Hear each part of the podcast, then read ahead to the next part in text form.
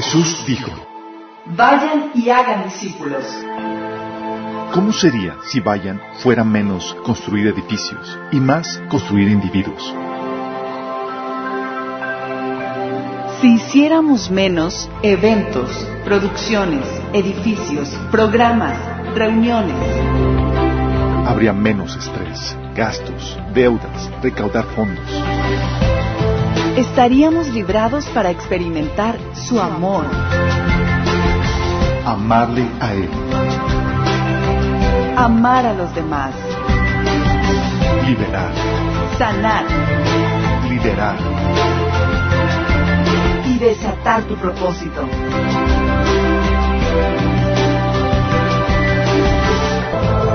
Esto es discipulado. Esto es la iglesia.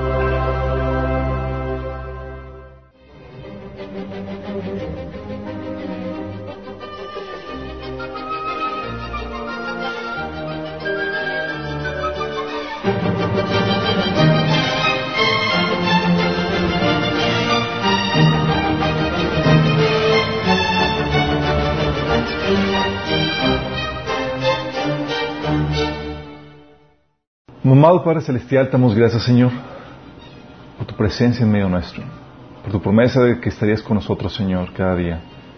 Padre, queremos rogarte que el día de hoy tu presencia se manifieste a través de este mensaje, Señor, hablando a través de mí y abriendo nuestros corazones, Señor, para que tu palabra sea implantada en ellos y pueda producir los cambios en nuestra vida que sea necesario, Señor.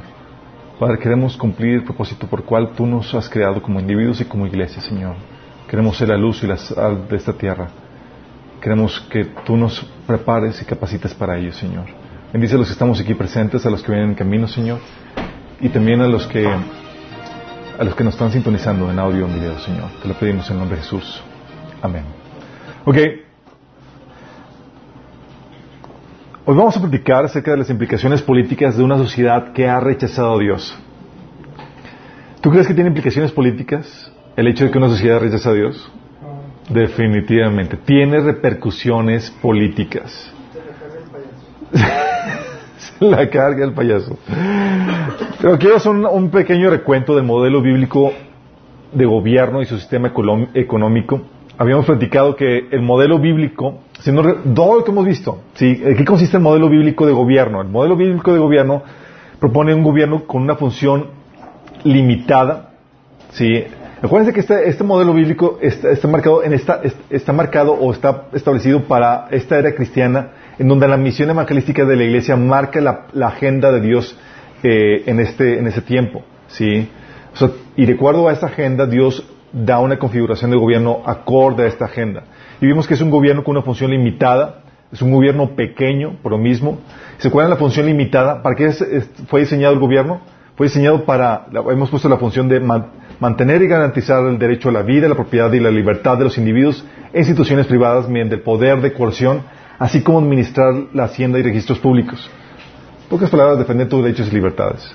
Derecho a la libertad, a la propiedad eh, y a la vida. Sí.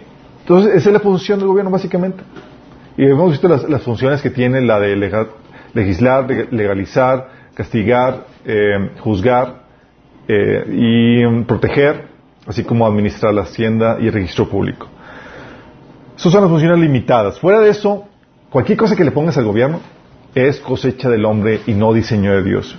Tuvimos también que el gobierno, eh, la propuesta de gobierno de, eh, que propone la, la Biblia es un gobierno donde la ley, donde nadie está por encima de la ley, eh, sino que establece el gobierno de la ley. Y se acuerdan, habíamos comentado que aún en los, en los gobiernos de la Biblia, lo que, se, lo que se maneja es que los reyes tenían que someterse a una ley dada por Dios. Nadie estaba por encima de la ley, ni siquiera el rey mismo. Y esa es la forma de gobierno que, que- establece la Biblia. O sea, el gobierno de la ley, no del gobernante, donde lo que hace el gobernante simplemente es hace valer la ley. ¿sí? También un gobierno limitado en, en su legislación, ¿se acuerdan? Que el gobierno tiene que legislar, que es un gobierno constitucional, un gobierno que, que no, no legisla en asuntos privados, sino hay solamente en la esfera pública y en los asuntos de, de- dentro de su eh, de- dentro del gobierno. También un gobierno limitado en su recaudación de impuestos, eso fue lo que vimos la vez pasada. Es decir, un gobierno que no legaliza el, robo ni si- y tampoco propone el estado de asistencia. ¿Se acuerdan? Donde el gobierno, hay gobierno para todos que les va a pichar lo que quieren. Acabo, aquí recolectamos impuestos de lo que queramos. No. Es un gobierno de, de- gobierno que propone la Biblia es un gobierno limitado en su recaudación de impuestos, también un gobierno con medidas para contrarrestar la naturaleza pecaminosa. Y vimos ejemplos como la, la división de poderes, los balances y contrabalances que se establecen en el gobierno, el respeto al, al derecho a portar armas para defenderse en contra de gobiernos despóticos y demás. También es un gobierno que no castiga eh, todo el pecado ni impone penas tan severas como el Antiguo Testamento, ¿se acuerdan? Sino que da la oportunidad de redención, ¿sí? También es un gobierno que respeta la libertad de religión, de asociación, de expresión y de intromisión del gobierno en la esfera privada, ¿sí? O sea, permite, con esto lo que hace es que permite que la iglesia ejerce su función evangelística de predicación. Entonces, es un gobierno que guarda esos esos derechos que le permite a la iglesia trabajar con libertad. Y, por último, vimos que es un gobierno que deja la producción de bienes y servicios, así como la ayuda a los pobres, en manos de privados, con libertad de empresa y de mercado y que permite la meritocracia y también permite la desigualdad social. Es decir, un gobierno con un sistema económico capitalista. Ajá. Tal cual, es un modelo bíblico, lo vimos, lo vimos en las, hace tres sesiones. Y ese modelo que ha permitido, chicos, que, que gustemos las libertades, los derechos y privilegios que ahorita tenemos. Y también incluso la prosperidad económica. Sí, con desigualdad, sí, con muchos ricos, sí, con gente eh, pobres, sí, con gente de diferentes clases sociales, pero ha producido una enorme prosperidad económica, al igual que, que muchas libertades que hoy tenemos. Sí. Lamentablemente, este modelo solo funciona en una sociedad altamente cristianizada. Sí.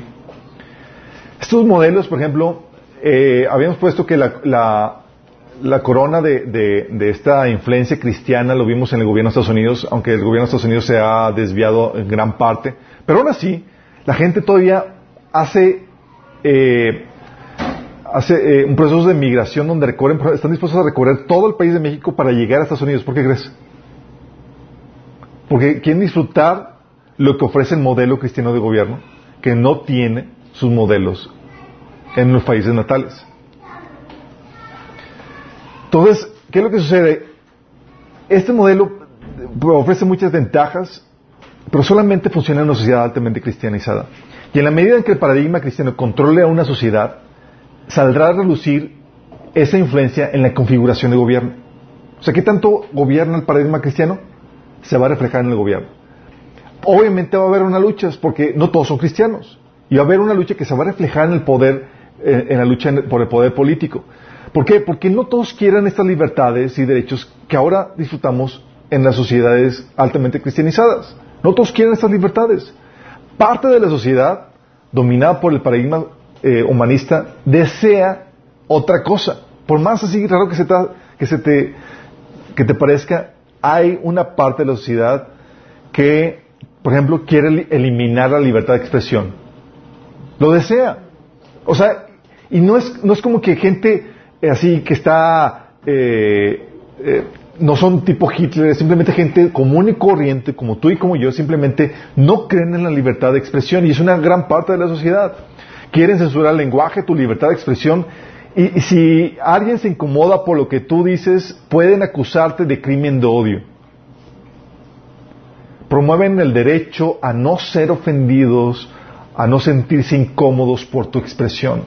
Y tratan incluso de regular el cómo te diriges a con tus semejantes si lo hiciste con el pronombre correcto o so pena de multa, como está sucediendo. En California estaban queriendo pasar, no sé si ya pasaron la legislación, donde si tú no te diriges a la persona con el pronombre correcto, que eh, tú lo ves que es un que es masculino, pero él se siente femenino y le dijiste, lo, te dijiste él con el pronombre masculino, ya te pueden multar.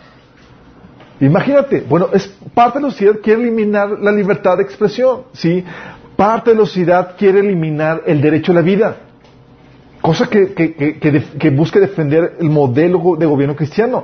O sea, no respetan eh, la libertad, por ejemplo, de, de- son los, este, este modelo eh, parte de la sociedad lo que quiere es eliminar la, el derecho a la vida. ¿Cómo? Porque son los principales proponentes para esta parte de la sociedad en el aborto y la eutanasia. ¿Sí? Es el derecho a la vida. Con el aborto niegan el derecho a la vida a los bebés en gestación.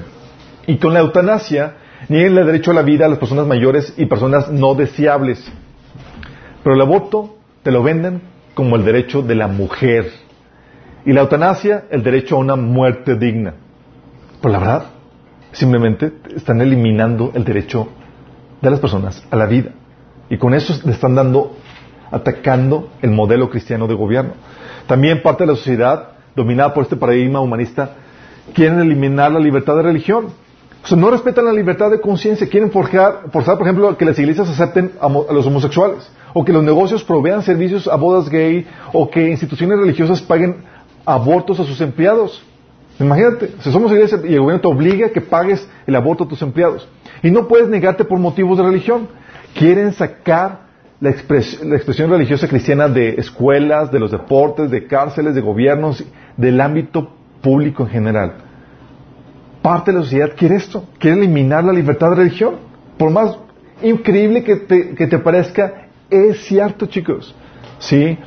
Parte de la sociedad aboga por la intromisión del gobierno en todas las áreas. ¿Sí? Quieren meter al gobierno en el área privada para dictarte cómo conducir, por ejemplo, tu iglesia o tu negocio o la familia, a quién sí y a quién no puedes ofrecer tus servicios o cómo deben ser estos incluso. Oye, te negaste a ofrecer un servicio a una persona que eh, por convicciones religiosas o por lo que tú quieras y el gobierno te puede obligar a que lo ofrezcas. Imagínate. Por eso tenemos el gobierno obligando a panaderos, a floristas, a fotógrafos, a estilistas a proveer servicios para bodas gay, a clínicas de, depila, de, depilado forzando a depilar a transexuales, o dictando a los papás cómo deben criar a sus hijos, so pena de quitarles la patria potestad. Y esta parte de la sociedad que desea eso está contenta con que eso suceda, abogan por eso. Y eso también se da por medio de las grandes corporaciones como Facebook, Google, quienes censuran toda postura ideológica contraria a la de ellos. Es parte de, abogan por esa intromisión. Parte de la sociedad lo que anhela, lo que busca es aumentar el gobierno, hacerlo más grande. Promueven que el gobierno adquiera más poder para que sea el salvador, que les ayuda, que ayuda a las personas a, vivir sus vidas como ellos quieren y salvándolos de sus consecuencias. Desean que el gobierno les pague una renta universal, o sea, quieren vivir mantenidos por el gobierno. La educación superior también quiere que les paguen servicios de, de, de salud, agujas para drogarse sin, sin, sin peligro, etcétera, etcétera. También desean que que limpie los platos rotos cuando, como pagar los abortos, los cambios de sexo y el mugrero que, que, que hagan en las calles. O sea, hago el mugrero y, que, el, que, el, gobierno ah, limpie los platos rotos. Parte de la sociedad desea esto, chicos. Sí. Y tú quieres venir con un modelo cristiano de gobierno, lo va a resistir. ¿Te acuerdas cuando habíamos platicado eso? Oye, es imposible que tú, que tú puedas imponer un gobierno, un modelo cristiano de gobierno en una sociedad musulmana, por ejemplo. Porque ellos quieren la ley Sharia, que elimina las minorías, restringe las violaciones, restringe los derechos de la mujer, eh, etcétera. ¿Sí? ¿Por qué? Porque es parte de sus convicciones, es parte de su cosmovisión. ¿Sí? Y lamentablemente, estamos viviendo en una sociedad que que está avanzando en este rechazo, que, re, que le hace, se le hace repulsivo el modelo cristiano de gobierno porque ha rechazado a Dios. Pero estamos viviendo en una sociedad que cada vez rechaza más a Dios. El enemigo ha trabajado por años en la sociedad para sembrar sus mentiras y así moldear la cosmovisión de la gente y así controlarlos. El ateísmo evolucionista, por ejemplo, estamos viendo el taller de apologética, estamos viendo esas, eh, todas esas eh, mentiras que el enemigo enseña acerca del ateísmo, de la evolución, bueno, el ateísmo evolucionista es enseñado en las escuelas y universidades como ciencia cuando es una religión. ¿Sí? Y lleva años enseñándolos. Los medios de entretenimiento, por ejemplo, también transmiten una visión humanista educando las masas por medio de la educación, por medio del entretenimiento, perdón. ¿Sí? Incluso cristianos que quieren ir a prepararse a los seminarios, muchos seminarios han adoptado esta filosofía y son, se han, han vuelto eh, seminarios de teología liberal y salen de ahí estudiantes o cristianos que, que querían prepararse para servir al Señor, salen como, como incrédulos. Se desconvierten. He conocido personas que fueron al seminario Y resulta que en el seminario se apartaron de Dios por la influencia de maestros escépticos a la palabra. ¿Sí? Y tal confusión ha ocasionado el aumento de diagnósticos en la sociedad, personas que no saben con certeza si Dios existe o no, o simplemente no les interesa averiguar o no, se ha, vuelto un tema muy complicado. Unos dicen una cosa, otros dicen otra cosa, y mejor se mantienen al margen en esa situación. ¿Sí? Entonces el enemigo ha trabajado por años en la sociedad para sembrar sus mentiras y así moldear la cosmovisión de la gente y la iglesia no sabe cómo se frente al enemigo, al avance del enemigo. Apologética, que es algo que estamos viendo los martes en este taller que estamos repitiendo, ya lo hemos dado unas cuatro veces. Casi no se eh, enseña en las iglesias. Deja tu apologética, los fundamentos de la fe. Cuando vimos el tema de básicos de cristianismo, a personas de, la iglesia estaban en shock porque se dan cuenta que nunca habían visto algo, algo semejante. Sí, básicos, temas básicos de la fe cristiana. Entonces nos están dando los fundamentos. Y luego tenemos a iglesias enfocadas no en enseñar, no en discipular a la gente, sino en mantener y entretener a la gente, a las multitudes. Porque ahora el éxito no se mide por qué tan buenos discípulos tengas, sino qué tantas multitudes tengas en la iglesia. Y aparte de eso tenemos, y por causa de eso también, el cristianismo nominal. Sí. Cristianismo nominal donde sí creo en Dios, creo en Jesús, pero lo sigo como yo quiera.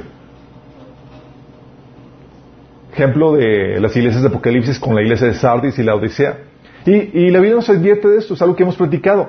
Pablo advirtiendo a Timoteo acerca de esta situación le dice a Timoteo, en 2 Timoteo 3 del 1 al 5, Timoteo, es bueno que sepas que en los últimos días habrá tiempos muy difíciles, pues la gente solo tendrá amor por sí misma y por su dinero, serán fanfarrones, orgullosos, se burlarán de Dios, serán desobedientes a sus padres y malagradecidos, no considerarán nada sagrado, no amarán ni perdonarán, que le unirán a otros y no tendrán control propio, serán crueles, odiarán lo que es bueno, traicionarán a sus amigos, serán imprudentes, se llenarán de soberbia, amarán el placer en lugar de amar a Dios, actuarán como religiosos, pero rechazarán al único poder capaz de los obedientes de Dios. Aléjate de esa clase de individuos. ¿Sabes de quién está hablando aquí? Está hablando de la iglesia. La condición, la, o sea, dicen, ah, pues hablando de los incrédulos. No, no, no. Los incrédulos, Pablo los trata diferente. Sí. Pablo sabe que así son los incrédulos. Aquí está hablando de la iglesia, la terrible condición en que iba a estar la iglesia. Entonces, la, iglesia en esta terrible condición, ¿cómo se enfrenta al avance del enemigo? Tenemos a cristianos, entonces, eh, cristianos nominales, tenemos a cristianos que son cristianos por tradición, pero humanistas por convicción. Es decir, van a la iglesia, tienes todo el formato religioso cristiano, pero el paradigma que los domina es un paradigma humanista que, les hemos, eh, que hemos estado viendo. Tim Sweetman, un blogger adolescente, señaló que muchos de sus compañeros parecen dobles agentes. ¿Cómo que dobles agentes? Sí, son cristianos en la iglesia, pero tienen una cosmovisión completamente secular, humanista. Es como si tuvieran una doble personalidad. Es decir, se dicen cristianos, pero los domina Satanás, pues se mueven bajo el paradigma humanista. Sí. Qué terrible. Y por eso tenemos las consecuencias en la sociedad tenemos una sociedad que cada vez está rechazando más a Dios y eso se ve repercusiones en la sociedad. ¿Qué pasa cuando rechazas a Dios? Rechazas a Dios, rechazas su verdad y ¿qué terminas abrazando? La mentira. Rechazas a Dios y terminas abrazando un ídolo. No es como que te quedas sin nada en el vacío. Rechazas a Dios y te vas a buscar algo que sustituya a Dios. Eso lo vimos en el tema de eh, los falsos salvadores, ¿sí? Lo vimos en el tema de crisis del hombre, sus falsos salvadores. Ahí puse el link en, en, el, en el estudio. Y lo que hace esto, vimos los procesos que, que, uno, que uno, que pasa cuando una persona, una sociedad rechaza a Dios. Lo que hace es que termina abrazando un ídolo, o haciéndose un falso salvador o un ídolo, y lo que hace es que idealiza el objeto que, será su ídolo o su salvador, lo idealiza. O sea, no es real, ¿sí? Y luego empieza, termina dando su vida por ese ídolo, por conseguirlo. Y ya que lo consigue, le, da todo el poder y toda la grandeza, lo engrandece en su vida. Luego el ídolo termina esclavizándolo y eliminando partes de su vida y con eso trayendo destrucción sobre su vida. Eso lo vimos a detalle en ese, en ese estudio, te lo recomendamos. ¿Cómo se? Se llamaba La crisis del hombre 2, los falsos ídolos. Sí, los falsos salvadores.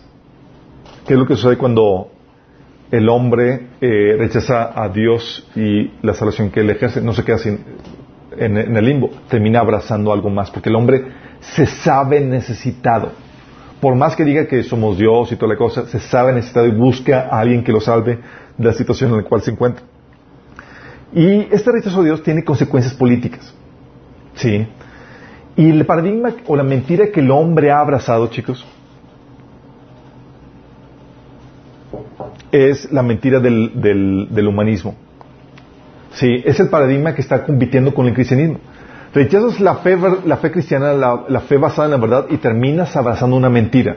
Y el hombre ha terminado abrazando la mentira del humanismo que te dice que no existe Dios y que el mundo material es todo lo que hay, que el universo, la vida y los seres humanos son producto de procesos ciegos y fuerzas naturales actuando de forma aleatoria pero evolutiva.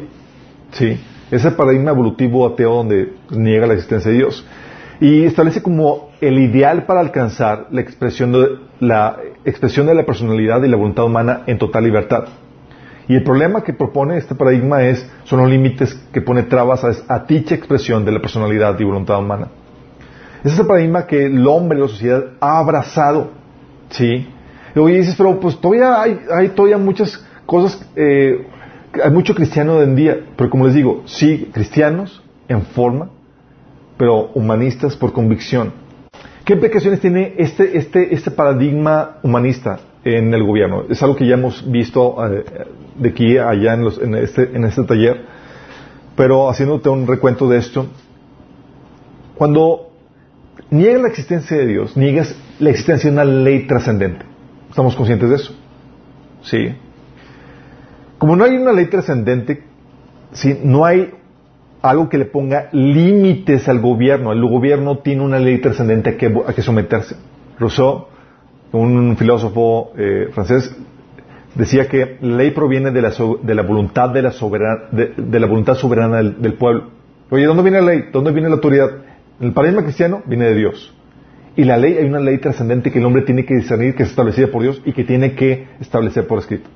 Aquí Rousseau dice que no, la ley viene simplemente de la, voluntad soberana del pueblo. El Estado es el medio para ex expresar dicha voluntad, esa voluntad soberana. Y por eso propone que la soberanía, o se propone bajo este paradigma que la soberanía del Estado es, sí. Entonces propone una, que no hay una ley trascendente que, que, a la cual se tenga que someter el gobierno. Es un paradigma que conduce que el gobierno viole los derechos humanos. ¿Por qué? Porque no hay tal cosa como derechos humanos dados por Dios, chicos, bajo ese paradigma. Dios no existe. Los derechos y libertades son ideados por el hombre y otorgados por el gobierno. Y el gobierno los otorga, el gobierno los quita, el gobierno los puede cambiar porque están sujetos al capricho de los gobernantes. Eso es lo que produce este paradigma. ¿Sabes qué decía el Che Guevara? Ahí tiene varias frases alegres ahí, lo puedes buscar en internet, pero dice, decía él, hablando de violación de derechos. Y vimos que parte de los derechos es el derecho a un justo juicio, ¿se acuerdan? Cuando habíamos platicado de los derechos humanos. Uno dice Che Guevara, para enviar hombres al pelotón de fusilamiento, la prueba judicial es innecesaria. Estos procedimientos son un detalle burgués arcaico. Esta es una revolución. Óytelas. Y ese es el paradigma que gobierna sobre todos esos revolucionarios, chicos. ¿Qué tiene? También produce un estado relativista donde toda religión, todo, todo orden moral, toda filosofía tiene la misma validez. Aunque nos veamos confrontados con la realidad y debamos, debemos afirmar lo contrario. Cuando dicen, oye, es que, la, la, por ejemplo, la religión musulmana tiene, tiene, la misma validez que la cristiana. Sí, mi estimado, pero los, ¿no se te hace raro que todos los ataques terroristas son hechos por, por eh, musulmanes? Pero se niegan a aceptar esa realidad y tratan de sacar eso porque su paradigma le dice es que todas las religiones y todas las filosofías, como no surgen del hombre, tienen que tener la misma validez. No puedes acreditar una más que otra. ¿Sí? Debemos, y aunque seamos confrontados con la verdad, debemos afirmar lo contrario, que todas son buenas y moralmente válidas, cuando en realidad no es así, producen diferentes resultados. Bueno, es parte del gobierno, no distingue entre, entre religiones o creencias o, propuestas filosóficas de diferente validez. También elimina la libertad de expresión. Gobierno humanista es lo que conduce. No puedes, como no puedes desacreditar un orden social o moral o religioso, porque todos tienen la misma validez, pues todos tienen la misma fuente, y caemos en lo políticamente correcto. ¿Sí? En donde no puedes desacreditar, no puedes condenar, no puedes hablar mal de ningún orden. Y esa censura, chicos, de lo políticamente correcto se está dando, está impulsándose en las universidades y los principales propulsores de esta eliminación de la, libertad de expresión son los estudiantes. Que tú dirías, oye, pues quieren expresarse. No, ellos están abogando ahora por su derecho a no ser ofendidos. ¿Te imaginas? Y con eso te quieren censurar a ti, quitar la libertad de expresión. Y está sucediendo con Facebook, con YouTube. No se supieron que YouTube ya cambió las, las, políticas de, de, servicio. Bueno, parte de todo eso es esta censura. Están quitando tu libertad.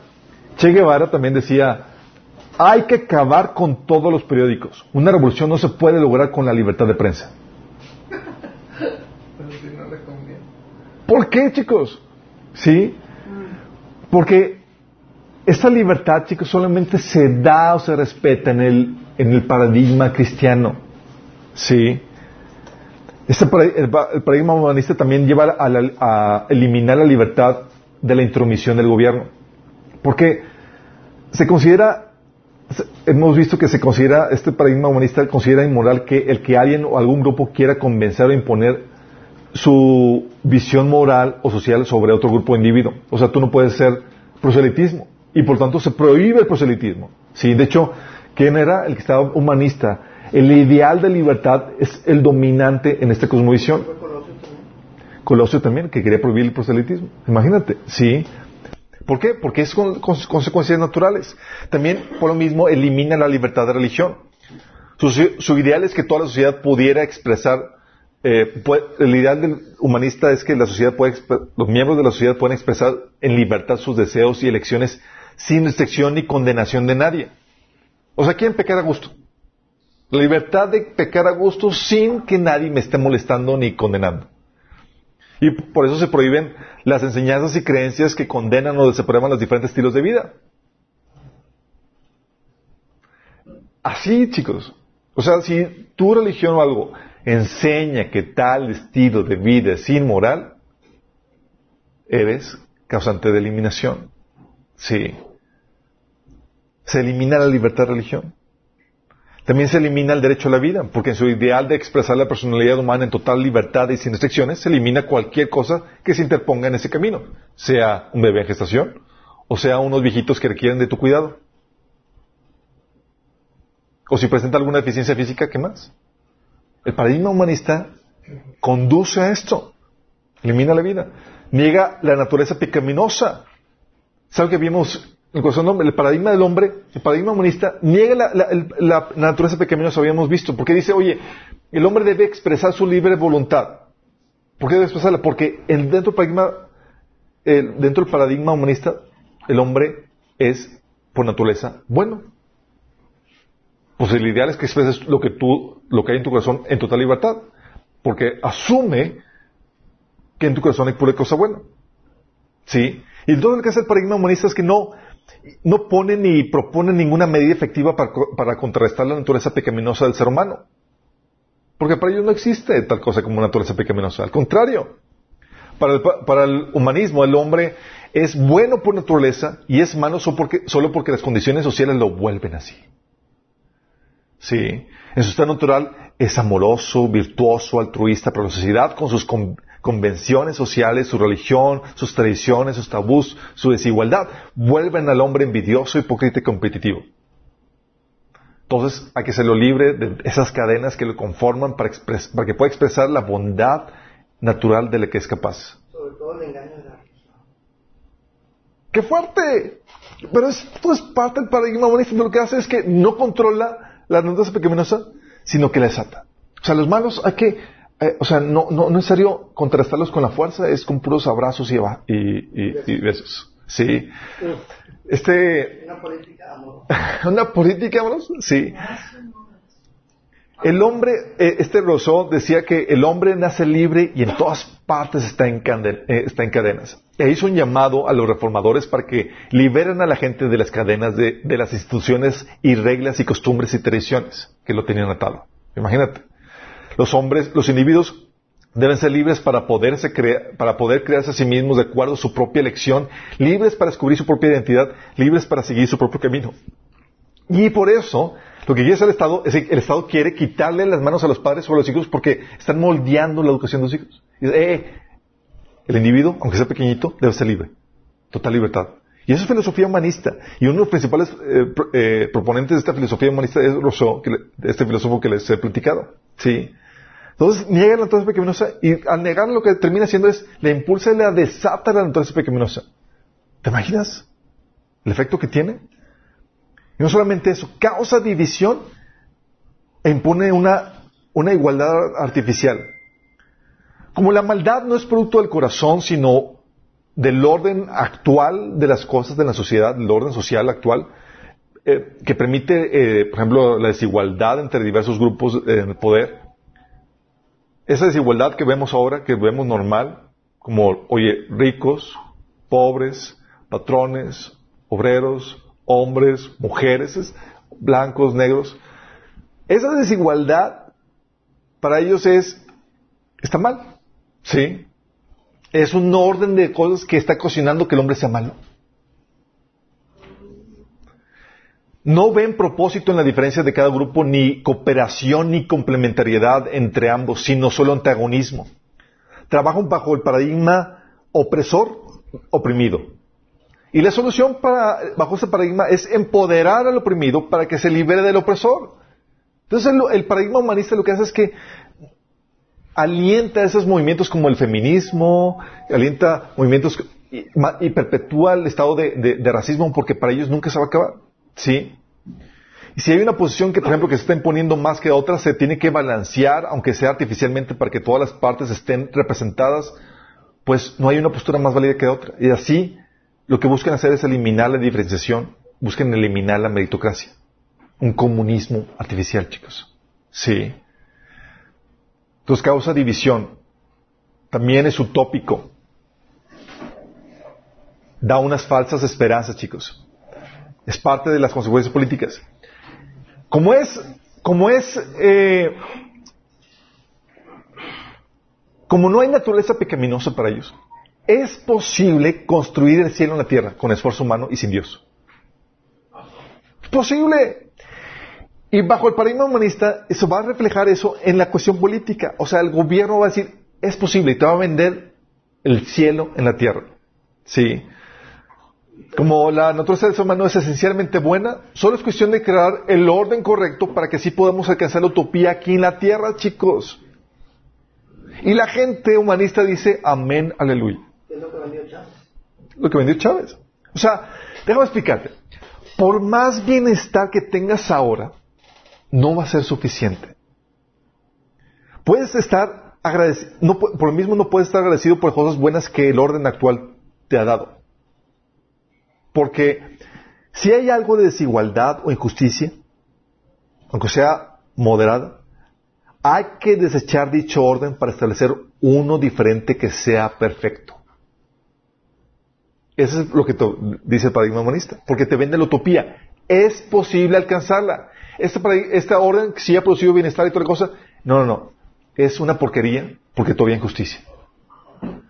Y el cristiano, que sabe, porque está dominado por tu paradigma, sabe, no vas a alcanzar la utopía, chicos.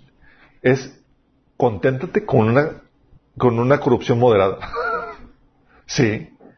Conténtate con lo que tenemos. Sí, pero el paradigma humanista no. Y te provee una falsa esperanza, una falsa ilusoria esperanza que de aliviar tus problemas de forma temporal o permanente con la intervención del gobierno. Te da una, así te da una causa por la cual vivir. Por ejemplo, oye, vemos todas las problemáticas que, hay hoy en día y la mayoría son producto del gobierno. Y llega la ONU con la Agenda 2030. ¿Qué, qué propone la, la Agenda 2030? propone traer el cielo aquí a la tierra, chicos. Resolver los problemas ecológicos, los problemas de desigualdad, los problemas de pobreza, los pro- todo. ¿Sí? ¿Cómo? Con más gobierno. Con más gobierno. Y la gente así como emocionada. Sí, somos presa fácil. Con nuestro vacío, con nuestra necesidad, con los problemas que tenemos y con nuestra ignorancia, somos tan inocentes y tan manipulables. Aún en nuestra astucia, somos tan tontos. O sea, aquí en México, chicos, decimos, ya no me van a volver a ver la cara. No vuelvo a votar por el. Voy a votar por Morena. Ya no hay ni a quién irle. Con puros expris. Dices, ¿Really? O sea, en nuestra astucia salimos igual de, igual de ignorantes, igual de, de inocentes. ¿Sí? Por, eso, por algo Jesús cuando vio las multitudes en Mateo 9:36 decía, vio las multitudes y les tuvo compasión porque estaban confundidas y desamparadas como ovejas sin pastor. Pero cómo estamos ya los chicos, están, y las ovejas son los animales más tontitos, chicos. Sí, que en el reino animal. Sí, necesitan pastor. Sí, por algo el Señor nos, nos compara con ovejitas. Sí. No lago. Está sí. Entonces es utópico, te da una falsa esperanza y por lo mismo es idólatra, te lleva a, a hacer del Estado un Dios y un falso Salvador. Es lo que produce el humanismo, inevitablemente. El Estado se presenta como un libertador. Él te promete eliminar la pobreza, la injusticia, traer la riqueza, el bienestar a todo el mundo. Él te va a librar de las consecuencias de tus malas acciones. Tu redentor te va a pagar el aborto, te va a dar el preservativo, te va a cambiar el sexo, te va... ¿Qué quieres? Sí. Ser inmortal. Ser inmortal, ya está, también va a ser un derecho, el derecho a la inmortalidad. Sí. Va a solucionar problemas climáticos, va a evitar el apocalipsis, además. Sí. Y cada nuevo candidato, chicos, ¿qué crees que sale? Sale con promesas mesiánicas de que va a arreglar todo.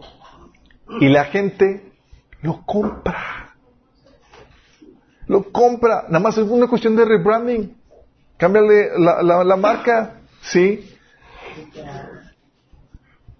Y es que esta es la inevitable consecuencia de nuestro rechazo a Dios. Terminas adoptando a un falso salvador en la figura del gobierno y su candidato. Sí. Llegas a idealizar el ídolo. Le das atributos al, gobierno y al gobernante que no puede, que no tiene y no, no tiene para darte. Sí. Rousseau, bajo su cosmovisión humanista, tenía confianza en que, así como el individuo, individuo es bueno por naturaleza, el Estado todopoderoso sería también bueno, ya que desde su perspectiva el Estado era simplemente una unión de voluntades individuales en una voluntad general. En realidad, Rousseau creyó que el Estado siempre estaría en lo correcto y siempre tendería al bien público, siempre constante, inalterable y puro. Tengo un amigo que, un amigo cristiano, dominado por un paradigma eh, eh, humanista, me dice, es que Chuy, los antiguos partidos, toda la ayuda a los pobres se la robaron. Dice, ¿y, y- y cuál es la solución? Este candidato no lo va a, no lo va a robar.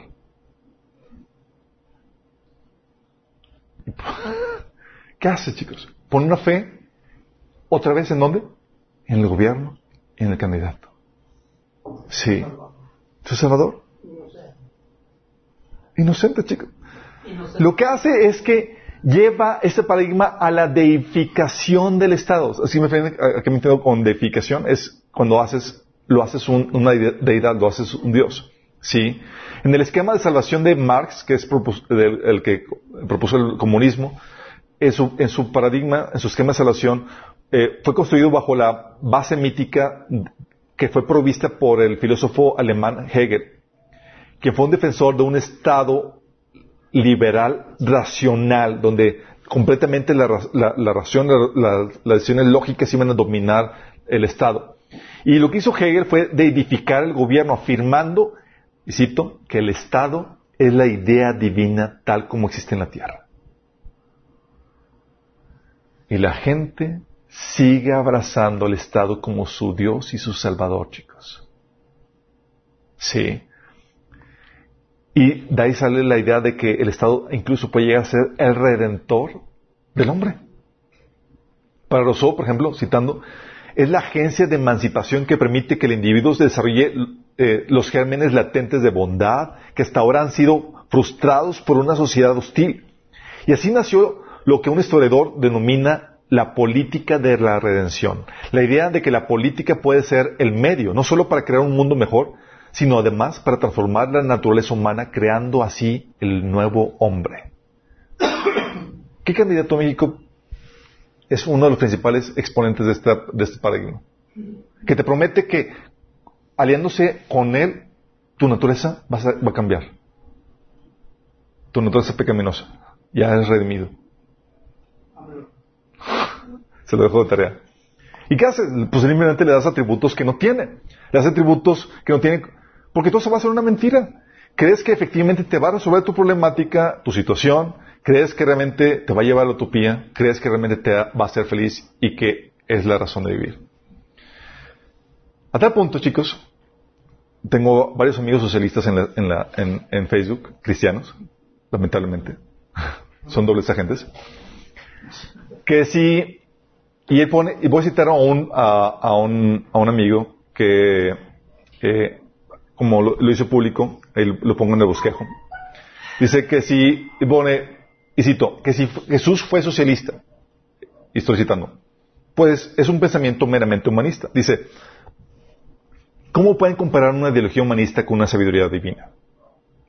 Fue medio poético, le puso, le puso ahí feeling. Dice, los pensamientos humanos siempre tendrán errores, mientras que la sabiduría de Dios es infinita y perfecta.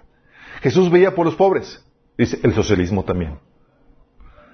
Los socialismo, el socialismo se preocupa por la distribución de la riqueza. Jesús dice que nada tendremos que suplir a todo.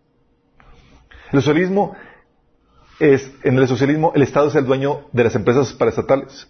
Jesús es el dueño de todo lo que existe. El socialismo dice que te, eh, te da libertad de una tiranía del poder. Jesús te liberta del pecado. El socialismo está en, en- en encontrar, el socialismo está en contra de la religión. Jesús no vino a poner religión. El socialismo es autoritario. Jesús es sobre todo. Y lo que no se ha dado cuenta él es que básicamente estaba haciendo del socialismo otro Jesús. Lo estaba haciendo un Dios. ¿Me explico? O sea, en el socialismo tenemos el modelo de Jesús. Y ya no necesitamos a Jesús. Ahí tenemos a Dios. ¿Y qué hacemos cuando tienes un ídolo? Lo que vimos ahí en la, en la predicación de crisis del, del hombre 2, eh, los pasos ídolos, es que lo idealizas y luego lo engrandeces. Haces del Estado tu ídolo, lo idealizas, le das atributos que normal, la verdad no tiene. Y luego lo engrandeces.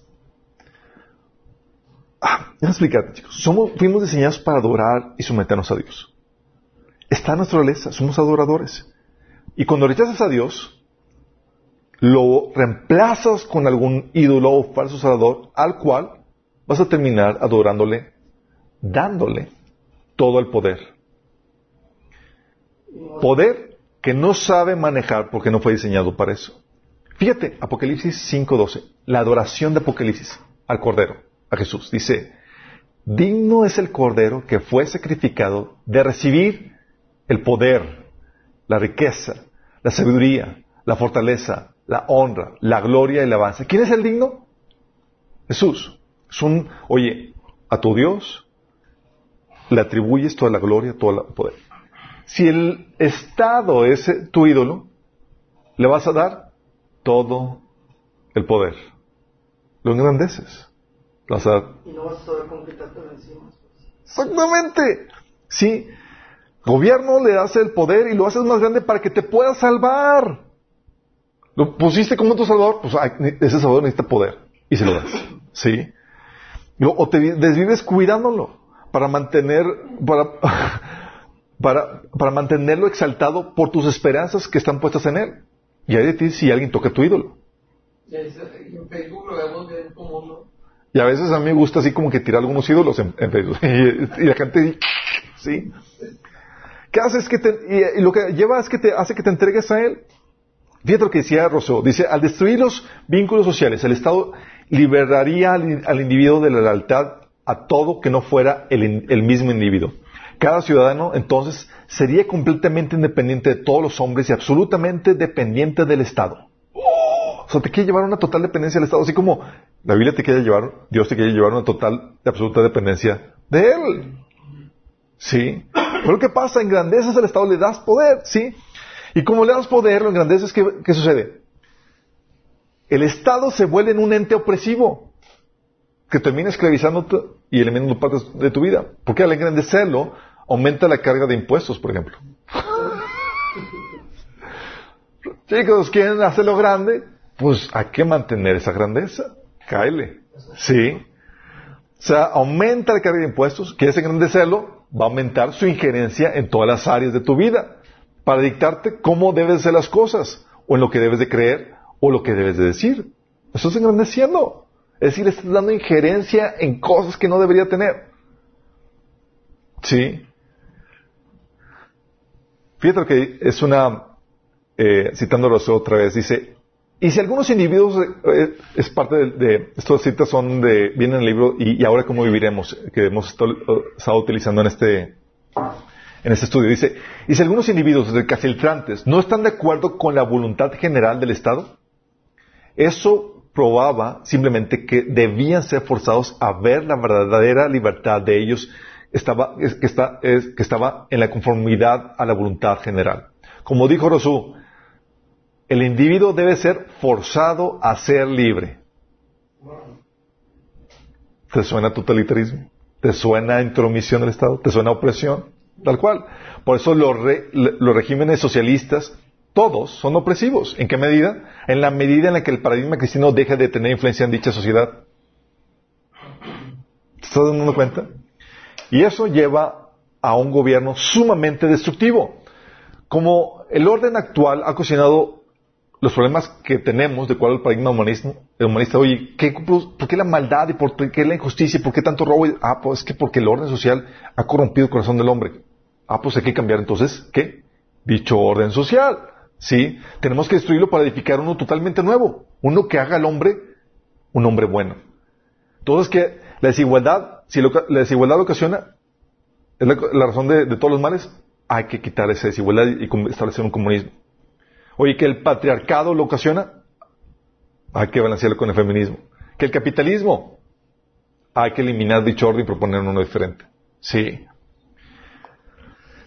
Citando, la filosofía humanista de Rousseau dio origen al concepto moderno de revolución, que incluye no solo la rebelión política para derrocar a un gobernante en particular, sino también la destrucción a gran escala de una sociedad existente a fin de edificar una sociedad nueva ideal. Si el orden actual es lo que está ocasionando la corrupción del hombre, ¿qué hay que hacerlo? Hay que eliminarlo. ¿Te das cuenta de lo terrible? Los revolucionarios modernos justifican sus acciones apelando al futuro, a la sociedad ideal que, que habrán de crear. Las atrocidades más sangrientas se pueden justificar invocando a la perfecta sociedad que los revolucionarios prometen construir sobre las cenizas de la antigua. Así que los revolucionarios modernos actúan de manera despiadada y brutal, matando millones de personas, porque tienen la utopía en mente que quieren construir y que tú has comprado. Y eso sucedió desde Robespierre con la Revolución Francesa, chicos, líder del Reino del Terror, quien dejó atrás en la Revolución Francesa en 1793. Y él comprendió esta lógica, que el individuo debe ser forzado a ser libre, y él y sus compañeros jocabinos entendieron que el llamado de Rousseau a forzar incluía la condenación y ejecución de todos los que se oponían al nuevo orden, lo cual dio como resultado el encarcelamiento de 300.000 nobles, sacerdotes y disidentes políticos y la muerte de 70.000 ciudadanos en ese año. Por supuesto que esto fue solo el comienzo de los ríos de sangre que florían en la filosofía, de la filosofía de Rousseau. Sucede que en la práctica el programa utópico de edificar una sociedad nueva y perfecta siempre significa matar a los que, la a los que se resisten, a los que permanecen fieles a las viejas formas, a los que pertenecen a una clase considerada irremediablemente corrupta, típicamente los cristianos. Por eso Rousseau no solamente inspiró a Robespierre con la Revolución Francesa, a Marx, a Lenin, a Hitler, a Mao y todo gobierno eh, comunista eh, tirano, entre cuyos regímenes son responsables de la muerte de más de 100 millones de personas en el siglo pasado. Ningún otro régimen, los regímenes comunistas, los regímenes socialistas, los esos regímenes producto de la filosofía humanista, son responsables de mayor muerte en toda la historia de la humanidad.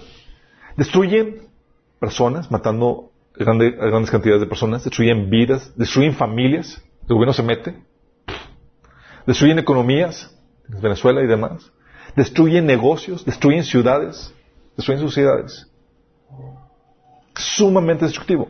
¿Y quién es responsable? El gobierno, dominado bajo un paradigma humanista. Por eso él termina traicionándote y defraudándote. Deuteronomio 32, de 37 al 39 dice Dios.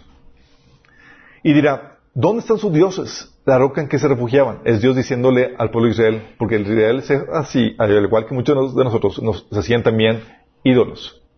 Y Dios decía, Dios les dirá, ¿dónde están sus ídolos? La roca en que se refugiaban. Levántense, que os ayuden y os defiendan. Ved ahora que yo soy y no hay dioses conmigo. Yo hago morir, yo hago vivir, yo hierro, yo sano, y no hay quien pueda librar de mi mano. Dios aquí dice, demostrando al hombre, o burlándose del hombre en el sentido de el falso intento de crearse salvadores, ídolos que lo salven. Y el gobierno, al momento de convertirlo en un ídolo que te salve, termina siendo tu verdugo. La pregunta es, oye, con tantos regímenes del pasado que han caído en esta problemática, con el caso de Venezuela y demás, ser humano ya entendió. Ya no va a caer en esa problemática. Ya, ya ni entendimos, aprendimos la lección y entendemos que no podemos sernos del gobierno nuestro Dios y, y y tenemos que cuidar a Dios y rendirnos a Él. Qué pesimistas, chicos. Los dos sus caras y dices, mm. ¿O será que conocen ustedes algo de la naturaleza pecaminosa? Sí. Uno esperaría que con todos los estragos que han ocasionado los gobiernos, uno dejaría de poner las esperanzas en el poder político, ¿o no?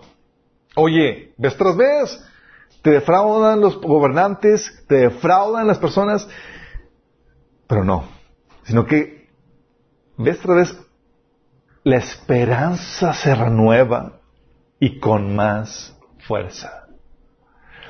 El problema, el gobierno te trajo más problemas y ¿qué tan como solución? ¿Qué tan como solución? Más gobierno. y se presenta la ONU con el plan de gobierno mundial, la Agenda 2030, para poder solucionar todos los problemas de la humanidad. Y la gente lo abraza, lo aprueba. ¿Por qué, chicos? Porque la inevitable consecuencia de rechazar a Dios y la esperanza que Él ofrece es abrazar la esperanza que te ofrece el enemigo, la cual siempre te lleva a quedar defraudado. ¿Sí? ¿Qué es lo que dice la Biblia? Se va a repetir el mismo proceso y ¿qué crees? Peor. Van a terminar abrazando a un gobierno y a un gobernante que va a terminar siendo el anticristo. Este es el triste desenlace de la sociedad que rechaza a Cristo. Dice la Biblia que por rechazar la verdad, cuando rechazas la verdad estás rechazando a Dios. Cuando rechazas la verdad, Dios te deja a que seas sumergido en el engaño, que a que abraces el engaño. Sí. ¿Rechazas la verdad? Ok. Dios te deja bajo el poder del engaño. Segundo Tesalonicenses 2, del 11 al 12 dice, Dios les envía un poder engañoso para que crean la mentira, a fin de que sean condenados todos los que, los que no creyeron a la verdad, sino que se complacieron en la injusticia. Otra vez, chicos, se repite el proceso. Rechazan a Dios, van a abrazar un poder, engañoso. Y bajo, por ese poder, por ese engaño que abrazan, así abrazarán al anticristo. Un líder político que se va a presentar como que creen. El Salvador. No entendimos la lección, chicos. Segunda Tesalonicenses 2, del 8 al 10 dice, entonces se manifestará aquel malvado a quien el Señor Jesús derrocará con el soplo de su boca y destruirá con el esplendor de su venida. El malvado vendrá por obra de Satanás con toda clase de milagros, señales y prodigios, con toda perversidad engañará a los que se pierden por haberse negado a mala verdad y así ser salvos. ¿A quién va a engañar? A los que se negaron a amar la verdad. Es decir, rechazaron a Dios, te dejo a expensas del anticristo. ¿Sí? ¿Y qué van a hacer? Lo van a idealizar. Lo van a convertir en un Dios, chicos, dice la Biblia. Apocalipsis 13, del 3 al 8, hablando del anticristo, aquí cuando habla, este pasaje habla del anticristo, habla, lo, lo pone como la bestia, al anticristo. Dice, y vi que una de las, de las cabezas de la bestia parecía estar herida de muerte, pero la herida mortal sanó. Todo el mundo se maravilló de este milagro y le dio la lealtad a la bestia. Adoraron al dragón por haberle dado semejante poder a la bestia y también adoraron a la bestia. ¿Quién es tan grande como la bestia? exclamaban. ¿Quién puede luchar contra ella? Versículo 8 de ese mismo capítulo dice, y adoraron a la bestia todos los que pertenecen a este mundo, aquellos cuyos nombres no estaban escritos en el libro de la vida que pertenece al Cordero, que fue sacrificado antes de la creación del mundo. ¿Qué haces? ¿Rechazas a Dios? ¿Aceptas la mentira? ¿Te haces un falso Dios? ¿Lo idealizas? ¿Sí? ¿Y qué haces cuando lo idealizas? Le das todo el poder. Y eso sucede, ahí mismo en ese capítulo dice, en versículos 5 al 7 dice, a la bestia se le permitió decir grandes blasfemias contra Dios y se le dio autoridad para hacer todo lo que quisiera durante 42 meses. Le dieron toda la autoridad, chicos. Dice, y abrió la boca con terribles blasfemias contra Dios, maldiciendo su nombre y su habitación, es decir, a los que habitan en el cielo. Además, se le permitió a la bestia hacer guerra contra el pueblo santo de Dios y conquistarlo. Y se le dio autoridad para gobernar sobre todo pueblo, toda tribu, toda lengua y nación. Son los tres años y medio. Los últimos años, le va a durar poco el, el- el gusto al chip. Sí, pero le dan, así como, así como los cristianos, así como los cristianos, chicos, le rindieran en Apocalipsis, le daban adoración al Cordero diciendo que es digno de recibir toda la gloria, toda la honra, todo el poder. Así le van a dar toda la gloria, toda la honra y todo el poder. Sí, le dan todo el poder, chicos. Y con ese poder, como todo paradigma humanista, destruye a los opositores de la utopía que quiere construir. Te va a vender las perlas de la Virgen, el anticristo te va a vender el cielo y la tierra, chicos. De los aliens, las perlas de los aliens. Sí, lo que les había di- dicho. Sucede que en la práctica el programa utópico de edificar una so- sociedad nueva y perfecta siempre significa matar a los que resisten, a los que permanecen fieles a las viejas formas, a los que pertenecen a una clase considerada irreve- irremediablemente corrupta. En este caso, ¿quiénes crees que van a ser? Los. Los cristianos. Por eso dice en Daniel 7:28 que el anticristo desafiará al Altísimo y oprimirá al pueblo santo del Altísimo. Procurará cambiar las leyes de los santos, sus festividades sagradas y aquellos quedarán bajo el dominio de ese rey bajo un ti- tiempo, tiempos y medio tiempo. Va a tratar de, de- de erradicar todo ese viejo orden porque va a construir una utopía. ¿Sí? Por eso dice ahí en Apocalipsis 13:7 que además se le permitió hacer guerra contra el pueblo santo de Dios y conquistarlo. ¿Cuál-. Así es, pueblo de Dios. Acuérdense que la iglesia no estamos, estamos hablando de los que se quedan aquí. Apocalipsis 7, 9 te dice, ¿cuántos llegó a matar al anticristo, chicos? Para edificar su nuevo orden mundial, su utopía. Apocalipsis 7, 9 te habla de los que murieron en la tribulación. Y te lo describe así. Dice, una enorme multitud de todo pueblo, toda nación, tribu y lengua, que era tan numerosa que nadie podía contarla. Estaba de pie delante del trono y delante del cordero. Vestían túnicas blancas y tenían en sus manos ramas de palmeras. Fíjate, una multitud tan grande, toda nación, tribu y lengua, que, era, que nadie podía contarla. Sí. Los regímenes anteriores masacraron a más de 100 millones. Ese fue solamente el cáliz, la práctica. Lo que viene va a estar terrible. Varios miles de millones. Varios miles de millones, exactamente. ¿Y qué termina haciendo? Termina oprimiendo, destruyendo a los que, se a los que pusieron su esperanza en él. ¿Por qué dice la Biblia en ahí en ese mismo capítulo de Apocalipsis 13, versículo 15 al 17? Luego se le permitió dar vis- vida a esa estatua, el falso profeta, para que, para que- para que pudiera hablar. Entonces la estatua de la bestia, que es la imagen del anticristo, ordenó que todo el que se negara a adorarla debía morir. Además exigió que todos, pequeños, grandes, ricos, y pobres, libres y esclavos, se les pusieron una marca en la mano derecha o en la frente. Y nadie podía comprar ni vender nada sin tener esa marca, que era el nombre de la bestia o bien el número que representa su nombre. O sea, una opresión y un control absoluto. Sí. Esto, chicos, es la historia en cómo vas a invocar es el desenlace político que la Biblia predice para nuestra sociedad. Y ya está en marcha, chicos. Lo único que lo detiene, chan, charán, es el Espíritu Santo y la iglesia.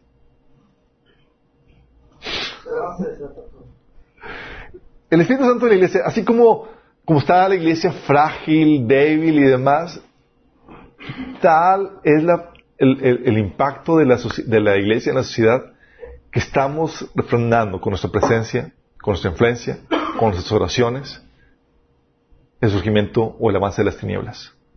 No lo estamos esperando de todo, estamos estorbándolo para que pueda, para que no surge con toda libertad. Nuestra influencia, la Biblia dice en Mateo 5 del 13 al 16, dice, ustedes son la sal de la tierra, pero si la sal se vuelve insípida, ¿cómo recobrará su sabor? Ya no sirve para nada, sino para que la gente la deseche y le pisote. Déjame aclararte que en esos tiempos no había refrigeradores y la sal era la forma en que preservaban los alimentos. Lo que hacía la sal es que impedía que la, que la carne y la demás eh, comida se, eh, se echara a perder, se descompusiera. Nosotros somos esa sal para la sociedad.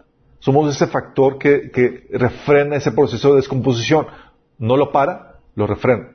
¿Sí? Y también dice que somos la luz del mundo. Una ciudad en lo alto de una colina no puede esconderse. No se enciende una lámpara para cubrirla con un cajón. Pero él, por el contrario, se pone en la repisa para que alumbre a todos los que están en la casa. Hagan brillar su luz delante de todos para que ellos, para que ellos puedan ver las buenas obras de ustedes y alaben al Padre que está en el cielo. Nosotros con nuestra luz, con nuestro testimonio, con nuestro ejemplo, con nuestra predica, somos esa luz que anunciamos con nuestro, ejemplo y con nuestra prédica los principios de Dios, la dirección de que Dios marca para la humanidad. No solamente con nuestra influencia, sino con nuestras oraciones. es lo que dice 1 Timoteo 2 del 1 al 3. Dice, así que recomiendo ante todo que se hagan plegarias y oraciones y súplicas y acciones de gracia por todos, especialmente por los gobernantes y por todas las autoridades. Lo dice, ¿para qué, chicos? ¿Por qué oramos por los gobernantes y autoridades? Dice, para que tengamos paz y tranquilidad y llevemos una vida piadosa y digna. Es decir, para que no haya persecución.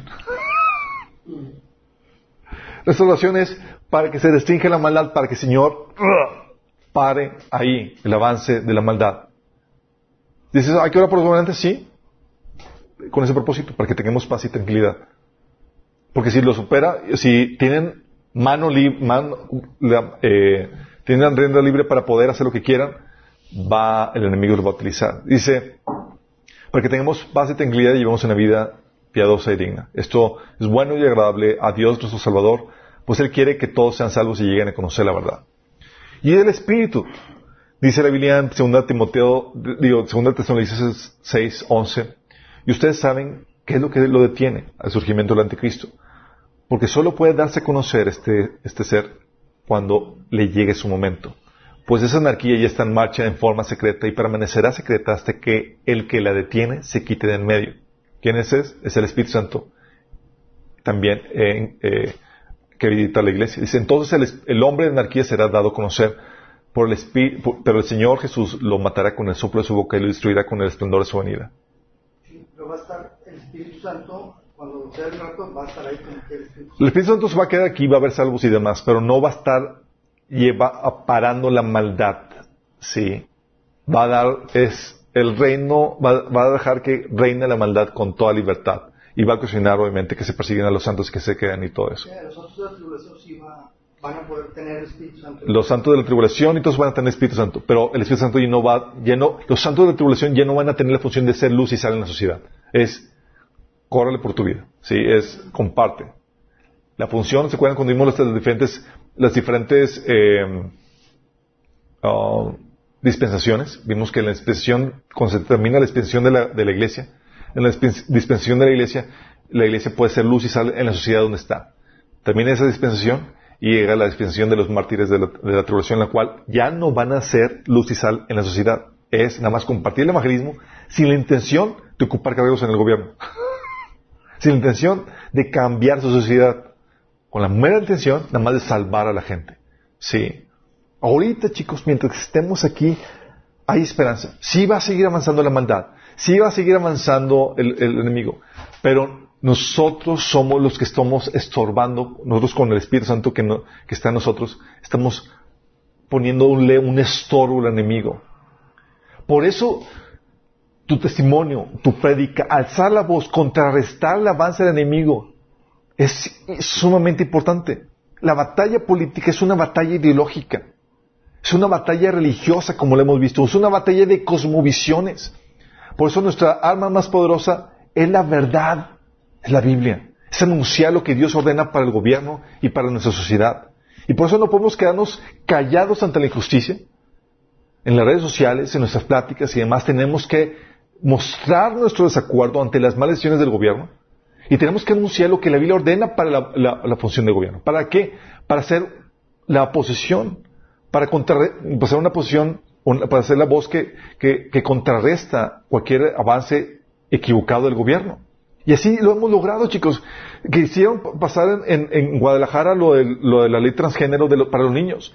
Los cristianos alzaron la voz tan fuerte que tuvieron que pagar para eso.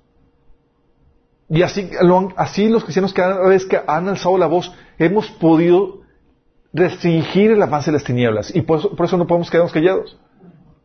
¿Sí? Y en los humanistas, a que son controlados por este, por este paradigma demoníaco, quieren que te calles. Quieren limitar tu libertad de expresión. ¿Y qué crees? El Señor quiere que hables, que seas el Jeremías de esta generación. Sí, va camino a juicio. Pero como le dijo Jeremías, te he puesto a ti como ciudad amurallada. Sí, contra los reyes, contra las autoridades de esta ciudad. Contra, y contra los pecados de esta sociedad. Para que les hables, Jeremías.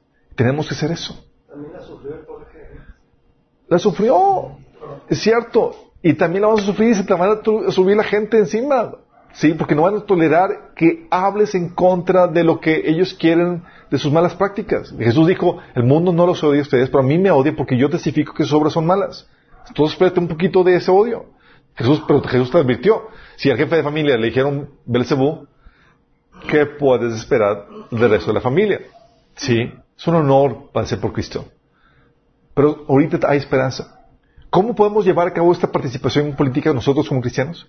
Eso es lo que vamos a ver en la siguiente sesión, para terminar. ¿Tenemos con oración? Amado Padre Celestial, damos gracias, Señor, porque podemos ver, Señor, el terrible desenlace que va a tener esta sociedad que te ha rechazado, Señor. Padre, pero queremos hoy levantar nuestra mano y decirte, Señor, queremos ser esa luz y esa sal que restringe la maldad, Señor, en sociedad que levante la voz, Señor, en protesta, que nos hace compartícipe con los malos, Señor. Padre, danos la valentía, danos la sabiduría, danos la inteligencia, pues, Señor, para ser esos voceros tuyos, Señor, en esa sociedad que cada vez más aparta de ti, Señor. Padre, que podamos advertir esa sociedad, que a ser esos Jeremías, Señor, en esa generación previa al juicio, Señor. Te lo pedimos en nombre de Jesús. Amén.